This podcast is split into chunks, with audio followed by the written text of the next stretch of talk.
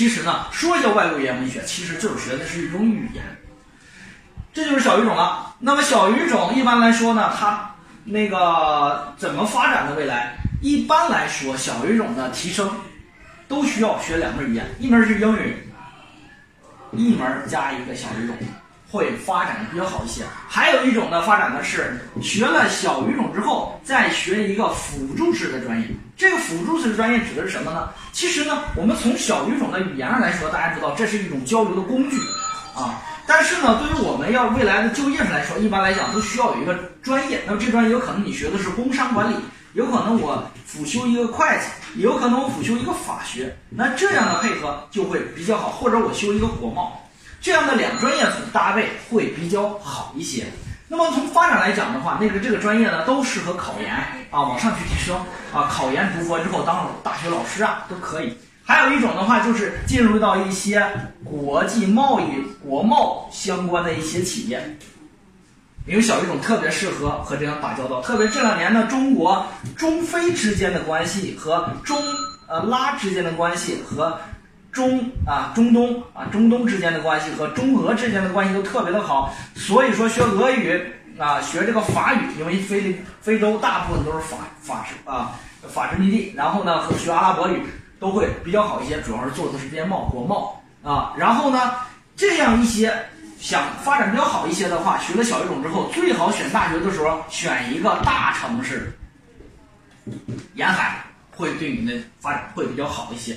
那么它的就业方向，就像我刚才说了，往国贸方向发展，这样的国贸型的企业，或者是往什么呢？往商贸，类似于这个商务局。或者是这个啊商贸委等等这些，然后呢，或者是往高校，一般的、一般的学小语种的同学，有好多后来当了大学老师，甚至来学有好多呢往这个我们的高中里边当一个很好的英语老师，都会发展的比较好一些。大家不要对小语种产生一些特别这个呃大的抵触。相对来讲，还有一些考的公务员，未来能够进入到外交部啊，到一些。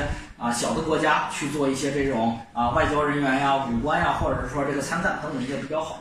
那么有的人问了，那学小语种之后有什么样的比较好的学校呢？一般来说，在中国想学好小语种的学校，主要有这几种。第一种呢是我们国家的这个八大外国语大学啊，这外国语大学这几个外国语大学，它的小语种都是比较好的。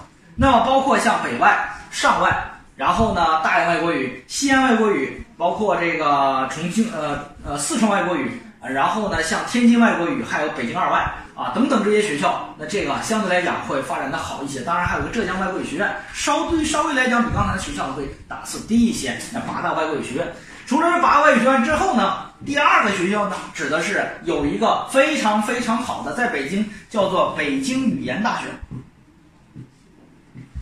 这个学校呢，它的一个特点就是它的语言类特别的强。虽然说呢，它不叫外国语，但是它的小语种也很不错。那么除了这个之外呢，还有一种学校，它的外国语也特别好。这种学校呢，就是贸易型的学校。这里边包括呃北京的对外经贸大学，然后呢还有一个上海的呃呃外上海的啊对外经贸的大学和这个广东外外贸大学啊这样三所学校。虽然说它这个。呃，是以贸易为主的一个学校，学商科的，但是它的外国语也是相当不错的。除此之外，就是一些综合性大学的小语种。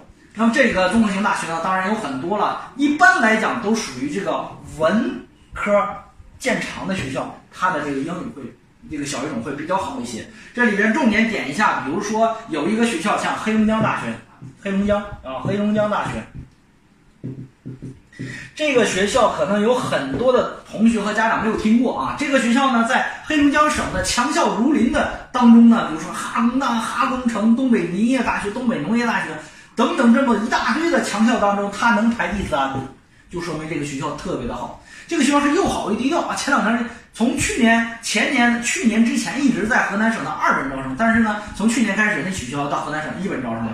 其实这个学校呢，真是又好。为啥？因为这个学校有个很好的一个特点，就是小语种当中的俄语这个学校最强的，它的俄语在全中国是独步武林，唯我独尊的这样一个位置哈。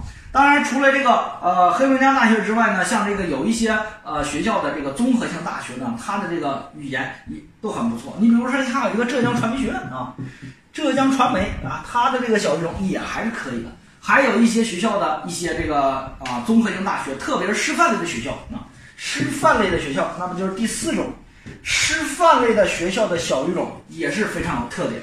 因为师范类的学校，它的外语学院真的是一如既往的好，就是基本上从以前一直发展到现在，没有被拆分过。所以说，它的外语衍生的，它的小语种都非常的棒啊。所以说，同学你在选择的时候呢，在这个四个选项当中去选的时候，你就会发现，哎，我想学小语种，到底往哪些学校里面去找呢？就往这些学校找。当然，这里边的学校当中呢，有好学校，也有普通的二本学校，就看你如何的去选。好，今天费老师就到这里。